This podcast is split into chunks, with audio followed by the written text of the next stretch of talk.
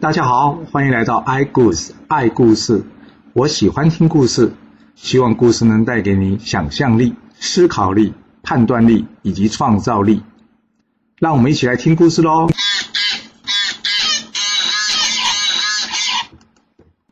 上次我们说到呢，宋襄公率领着四国联军要护送这个公子昭回到齐国啊。他们军队很快的来到了齐国边境，叫做焦的这个地方。而齐国这边呢，公子无亏一听到哇，四国联军来攻打齐国啊，他立即派出了谁？就是司马懿牙率兵前往应战，并且由这个树雕啊从中调度。而另外呢，他又请这个高虎跟国义仲分别防守城池。哇，这公子无亏是不是请鬼拿药单呢？竟然找高虎跟国义仲去防守城池，哎，他好像搞错人了嘞。没错，高虎跟国义仲收到这命令之后呢，高虎对国义仲说：“啊，我们当初推举这公子无亏继任国君，主要是为了帮这齐桓公安葬。今天公子昭回来，若是讲道理，道理是在公子昭那边啊。而且呢，要是讲势力的话。”势力现在也是在公子昭这边，加上这易牙开方啊，杀了这么多大臣，专乱朝政，要不趁此机会杀了这帮小人，我看齐国永无宁日啊！国义中说：“对，现在易牙统兵在外，要不这样，你假装说要讨论军事，然后呢，请这树雕前来，之后呢，找机会把他给杀了。我呢，则是率领众大臣一起出去迎接着公子昭。”然后来推翻这公子无愧，到时候呢，这易牙的军队在外面会变得孤立无援、无计可施。高虎听完之后说：“嗯，妙计，好，我这就安排吧。”于是呢，他请人去请这树雕前来。这树雕到了之后呢，高虎问他：“哎呀，这宋国派大军护送公子刀回国，你有没有什么对策啊？”树雕说：“这不是已经派易牙出城应战了吗？”高虎跟树雕说。哎，这易牙能不能打赢还不知道呢。不过我倒是有个方法，确定可以解除齐国这次的危机啊。只不过是需要你的帮忙。树雕一听，哦，有什么我帮得上忙的地方吗？你尽管说，没问题的。高虎说：“是这样的啦，我想要借你的人头一用。”哎，树雕一听，大惊失色：“你这话什么意思啊？”这高虎根本不听他做回答，大喝一声：“来呀，给我拿下！”一瞬间呢，躲在墙壁后面的勇士啊，全部冲了出来，就乱刀把这树雕给解决了。接着，高虎打开城门，告诉城中的百姓说：“公子早要回国了，大家与我一同去迎接他吧。”因为这树雕易牙一直以来恶行恶状啊，搞天怒人怨，所以人民大多不支持这公子无愧。一听到这公子昭要回国，哇，一时之间竟然有数千的人呐，与高虎同行，前往去迎接这公子昭。而另外一头呢，国义仲去见这个公子无亏啊，他告诉公子无亏说：“这民心拥戴公子昭，已经开城迎接他了，我阻挡不了啊，所以特地来通知你，赶快跑啊！”公子无愧一听，哎，那易牙跟树雕呢？国义仲接着说了：“易牙在前线作战，胜负未知啊，但是树雕已经被城中百姓给杀了。”公子无愧不是笨蛋啊，他一听到这话呢，气得大叫说：“你胡说八道！”树雕怎么可能随随便便就被人民所杀了？我看你才是杀人凶手吧！话一说完，马上叫旁边人将这国一仲给拿下来。哦，国一仲没想到竟然还有这一套呢，他赶快转身就跑。这公子无亏呢，拿了把剑追了出去，并且呢叫身边的随从大叫说：“跟大家讲，一起随我出城迎敌！”哇，这不叫还好，一叫啊，不但没有叫出帮手，反而叫出仇人了。为什么？因为之前易牙树雕不是在宫门外杀了许多大臣吗？这些被杀的大臣呐，他们家人一听到公子无亏要亲自出城迎战，大家就知道一定是有人要攻回齐国了，就大家纷纷冲了出来，来到东门，怎么样？是要来堵这公子无亏？哎，哇，这公子无亏没想到，竟然在城里面就直接遇上敌人了。这一群人二话不说冲上前去，把这公子无亏也是乱刀砍死。国义仲在安抚完这群愤怒的民众之后呢，立即前往将这公子无亏被杀的消息告诉着高虎。而这时候呢，在前线作战的易牙正在与宋国的联军相持不下。当天夜里，他听到士兵讨论树雕及公子无亏被城中百姓所杀。哇！易牙知道大势已去了，所以呢，当天晚上，他连同几个亲信连夜逃往鲁国，把军队就丢在那里了。等到隔天早上呢，高虎率领的人民前来，他先安抚易牙所率领的军队，并且前往去迎接这个公子昭回国。那宋襄公一看，嗯，不会吧，这么简单啊？这元立公子昭的工作算完成了啊！好了，那既然是这样，没事了，那我就先回去了。所以呢，他率领着四国联军怎么样？各自打道回府了。而这高虎呢，先将公子昭安排在齐国的首都临淄城外的一个行馆，行馆就是什么？就是公家的饭店了。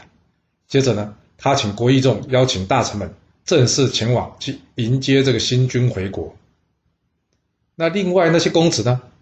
公子元、公子潘听到这个事呢，他们来找这公子商商量啊。他们跟公子商说：“哎，公子昭要回国了，大臣们都去拥戴他。我想我们也先过去迎接他，你要不要起来啊？”没想到这公子商却怎么说啊？去，老爸死了，他逃到国外不来奔丧，现在还记得宋国军队来欺负我们，以幼欺长，强夺齐国，根本没有道理啊！你们还要去迎接他？我刚刚听说四国联军已经撤军了。要不这样，我们各自回去，率领这几个人，就说要为这公子无亏报仇，然后杀这公子昭。等这公子昭一死呢，大臣们就会从我们三个人之中推举一位继承人嘛。到时候到底是推举谁，全由大臣决定。我不会第二句话。而且这样一来，我齐国就可以免去被宋国给钳制的威胁，可以继续老爸这个霸业。你们看怎么样？公子元一听，觉得嗯，这样好。不过我看我还是先问问吴奎的妈妈怎么说吧。这长卫姬听到了三公子要为公子吴奎报仇，那当然说好了。接着这三个人呢，率领自己的人马，还有公子吴奎以及易牙树雕的人马，分别把守着灵芝城四处的城门。国义终于见到这个状况，哇，糟糕，怎么又开始起乱事了？赶紧紧闭城门，躲回家中啊。那高虎在城外一看，哎，城门怎么突然间关闭了？啊他知道一定是三公子作乱了，但是现在身边没有军队啊，若是强行攻城，胜负难料哎。所以呢，他建议这公子昭，我们赶紧回头找这宋襄公帮忙嘛。他跟公子昭两个人一行人呢，终于在这宋国边境上追上了这宋襄公的大军了。宋襄公一看到公子昭前来，他大吃一惊，诶，那你不是回国了吗？公子昭将发生的事呢，向他说明一遍。宋襄公听完之后说：“哎呀，都怪我退兵退得太早了，没想到还有这样的问题。”他跟公子昭说：“你放心了，这件事交给我吧。”说完之后，他将宋国军队的数量增加一倍，由原先两百乘兵车增加成为四百乘兵车。为什么这么做？因为其他三国军队都已经回国啦。难道要宋襄公去跟人家说：“哎，不好意思哦。”我刚刚判断错误，你们要不要再把军队派出来一下吗？不会啦，所以呢，他也不方便再请人家跑一趟嘛，只能怎么样？由宋国独自出兵去协助了。这宋国的大军呢，分为前、中、后三军。这三军呢，长驱直入齐国啊，一直到这临淄城外安营扎寨，准备明日攻城。这三公子一看，不会吧？齐国前方的守军是完全不防守的。让宋军长驱直入啊！心里一想，完蛋了，这人民会不会一旦宋军攻城，就去开城迎敌啊？所以这公子商啊，跟另外两个人说，与其坐在这边坐以待毙，我看还不如今天晚上呢，我们出城去偷袭宋军。若是能成功就最好了，就算不能成功，也可以顺便逃离齐国。你们觉得怎么样？公子元及公子潘觉得，嗯，这个方法可行。所以当天夜里啊，三人率领自家人马一涌而出，冲向这个宋军啊。宋军的前锋将军是谁？是公子荡啊。由于一路过来实在太顺利了，他根本就没料到会有人来劫营啊。结果被杀个大败。还好中军大将公孙固以及后队的大将华御士听到前锋被劫，立即率军前来救援。加上这高虎所率领军队啊，这一群人呢。很快将三公子所属的杂牌军呢给杀个七零八落。公子元一看，哇，大势已去啊，所以怎么样，赶紧逃往魏国。而这公子潘及公子张啊，来不及逃，所以怎么又躲回城中了，闭门防守。但是呢，他想要逃回城中闭门防守，来得及吗？来不及，因为是宋军紧追在后啊，他们的城门还没关上呢。而这时候，之前在这个公子昭一起逃亡这个崔妖啊，驾着车啊，一路冲进去，长驱直路，攻破城门。就这样，公子昭最后成功返回到齐国，是为齐孝公。而齐孝公即位之后呢，先是论功行赏，之后拿出了许多的金银财宝来谢谢这个宋襄公。宋襄公这次学乖了，他在停留五日，确认嗯真的没问题，齐孝公即位了，他才离开。那接着呢，齐孝公要做什么事？他重新为他的父亲齐桓公安排了隆重的葬礼。并且修了三座坟，第一座在中间，是给这齐桓公的，里面放上了非常多的金银财宝；而第二座的陪坟是给谁的呢？就是这个燕儿儿啊。他没跟人家说啊，为什么对燕儿儿这么好？除了燕儿儿的忠贞以外，还有就是燕儿儿当初来通知他逃的，对不对？虽然那可可能是个梦或是个鬼魂，但不管怎么说，燕儿儿对他可是有救命之恩呐。那第三座呢？第三座呢，就是给公子无亏还有公子元的家人用的，因为他们两个作乱嘛，所以齐孝公将这两人的母亲还有工人，共计数百人，全部拿去陪葬。等这正事都处理完之后呢，现在齐孝公要来好好解决他两个兄弟的问题了。哪两个？就是公子潘跟公子商啊，竟然敢关起城门不让他入城。这两人被带到齐孝公的前面之后呢，他们两个都说：“哎呀，关城门不是我们的意思啊，是那个逃到魏国公子元的意思啊，这真的不干我们的事啊。”齐孝公哪里不知道这些说的都是谎话，他想要来个斩草除根。不过就在这个时候啊，上卿高虎建议他放过这些无能的兄弟吧，不要一上任就大行杀戮啊。齐孝公想一想，嗯，也对，好吧。他决定从善如流，暂时不跟这些兄弟计较了。而齐国的政局呢，终于暂时稳定下来了。就在齐孝公回国的同时呢，原先想要来捣乱的这鲁僖公啊，听到齐孝公已经即位了，他也就打消这个念头，率领军队打道回府了。不过鲁国出兵的这个举动呢，却让齐鲁两国的关系再次产生了嫌隙。而宋国这边呢？宋襄公认为自己呢送回了齐孝公是个了不起的功业，所以他也准备效法齐桓公来个大会诸侯，成为齐桓公正式的接班人。不过宋襄公不知道其他大国会不会来啊，所以怎么样，先小规模试试看好了。他先找了滕、曹、朱、陈四个小国到曹国集会，曹、朱两国都到了，但是这滕国国君却晚来啊。宋襄公一气之下，不准这滕国国君参与会盟啊，并且将他关了起来。陈国国君一听到哈，滕国国君因为迟到就被关起来，吓得赶紧过来开会啊。但是也已经晚了两天了。这宋襄公问众大臣啊：“我第一次会盟，但这小国陈国竟然迟到，若不好好修理一下，我看大家以后都不会怕我了。这公子当啊！”这公子荡就是刚刚去齐国被解营打个大败的那个家伙啊！他建议宋襄公说：“齐桓公南征北讨，就是没有征服东夷。主公啊，我在想啊，若是我们想要称霸中原，我看我们要先征服东夷啊。而要征服东夷呢，那就需要陈国的帮忙了。”宋襄公一听，哎，这陈国能帮什么忙啊？公子荡接着说了：“主公，你知道吗？”这睢河河神啊，在东夷的部族中算是出了名的灵验了，所以东夷部族呢都有在祭拜这睢河河神。我们可以用这个陈国国君呢来祭祀睢河河神，不止呢，这睢河河神呢会降福给我们宋国。而这东夷部族听到主公你呢能杀诸侯来祭祀河神，一定会吓到了，谁敢不服你啊？之后我们可以借东夷部族的势力来征服诸侯，这样方伯霸业就可以成功了。哇！这一旁的上卿公子木仪听到这一番话呢，差点没有昏倒啊！他赶紧说道：“主公啊，千万不可以啊！这古人呢，不用重要的生理去祭祀小事情，就是因为什么？这些生理都是生命啊！何况你是用人命去祭祀，祭祀的目的是为了什么？是为了向上天祈福啊！而祈福的对象就是人呢。现在反过来要杀人去向上天祈福，老天爷不会接受的啦！尤其是我们自己就有自己祭祀的神明啊，我们不祭祀自己的神明，反而跑去祭祀东夷的睢和河神，这样中原诸侯不会反过来认为我们是蛮夷吗？怎么可能会尊重我们呢？齐桓公做了霸主四十年，靠的就是什么？尊王攘夷，对天下诸侯友好。但是我们这一次第一次会盟，就杀诸侯祭祀鬼神。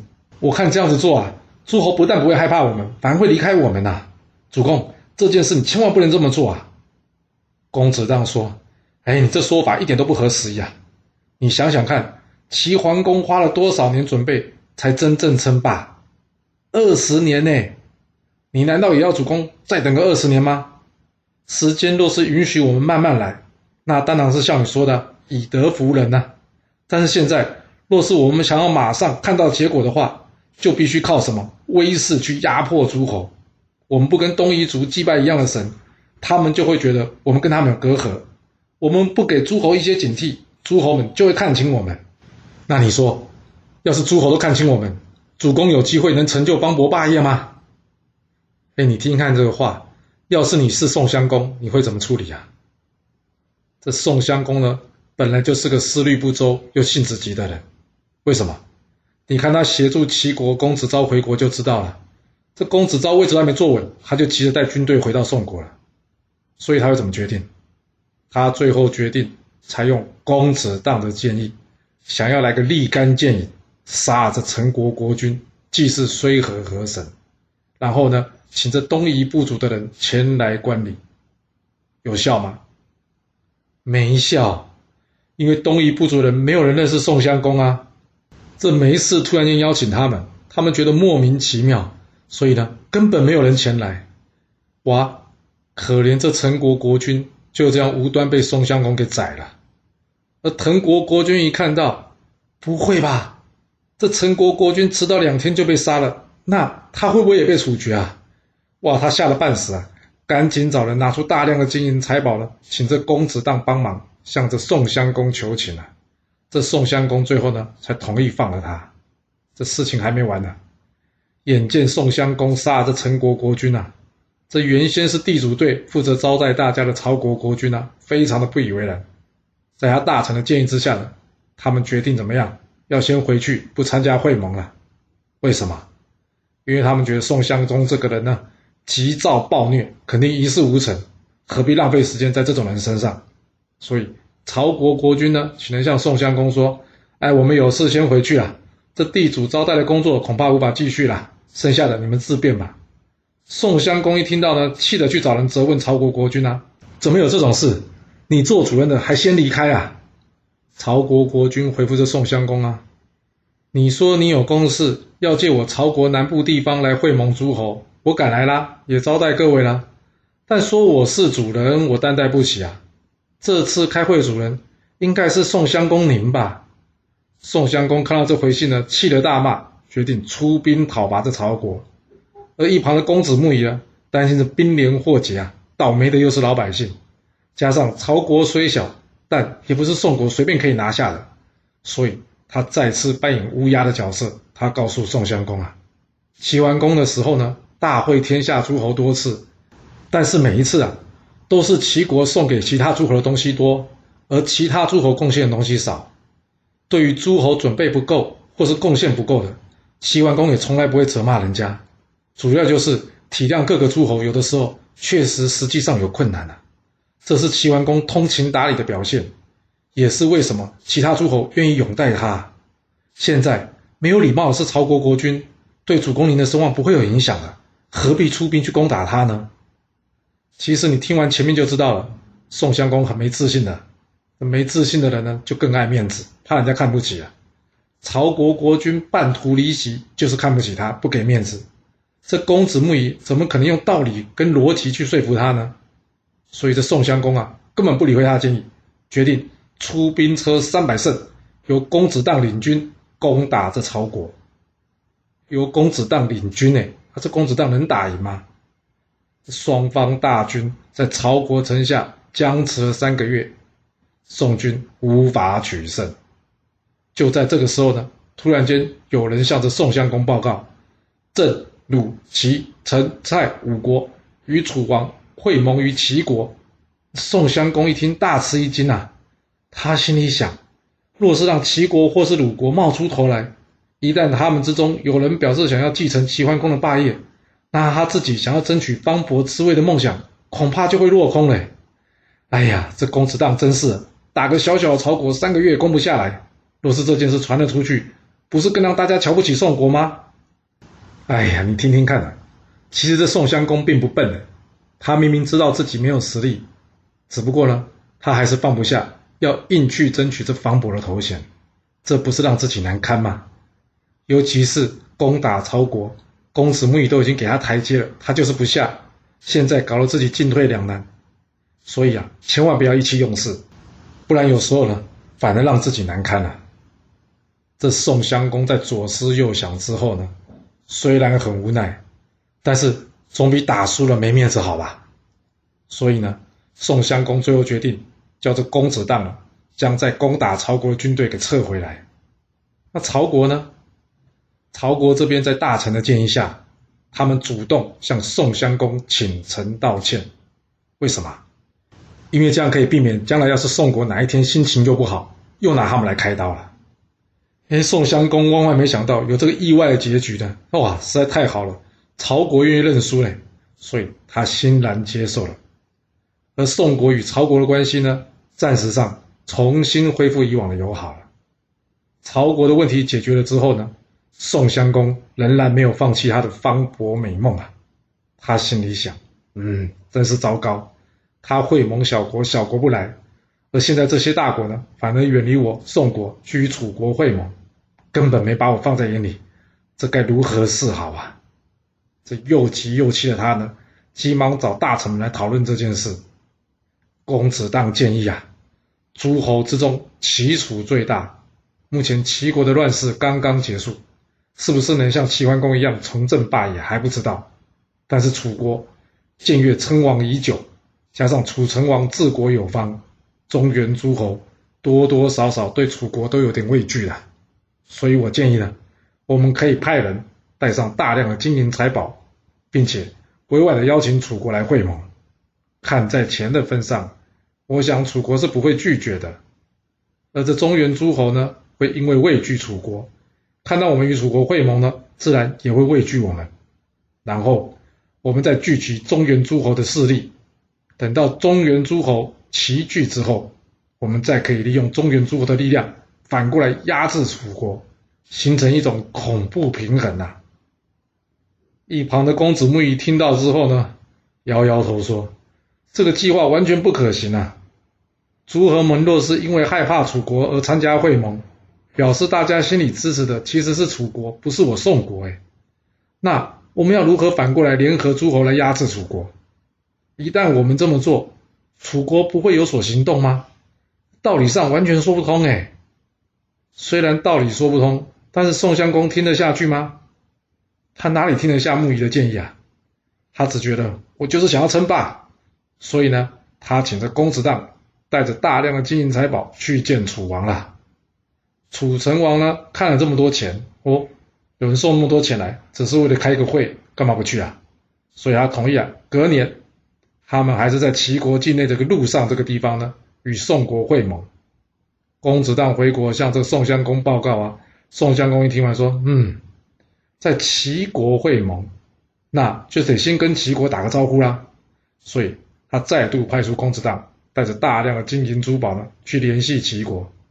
齐孝公也很感谢这宋襄公啊，送他回齐国，当然也就爽快的答应了。这历史没写到的是，公子当这两次出行带了大量的金银珠宝去，那他有没有 A 钱呢？这我们不会知道。我们只能说呢，看到这里就知道，怪不得啊，他会一直出这种馊主意给宋襄公。宋襄公跟楚国、齐国。能在路上顺利会盟吗？而这宋襄公霸主的美梦能成功吗？这故事会如何的发展呢？我们到下次才能跟各位说喽。好了，今天先说到这。若是喜欢今天的故事，记得给我五星评价，给我支持，或是点赞、订阅以及分享哦。其实历史就是顶层阶级的生活记录。若能了解他们的思考模式以及作业方式，我们便能有机会改变自己的未来。希望今天的故事能对你有所帮助。谢谢你来听我说故事，我们下次再见喽。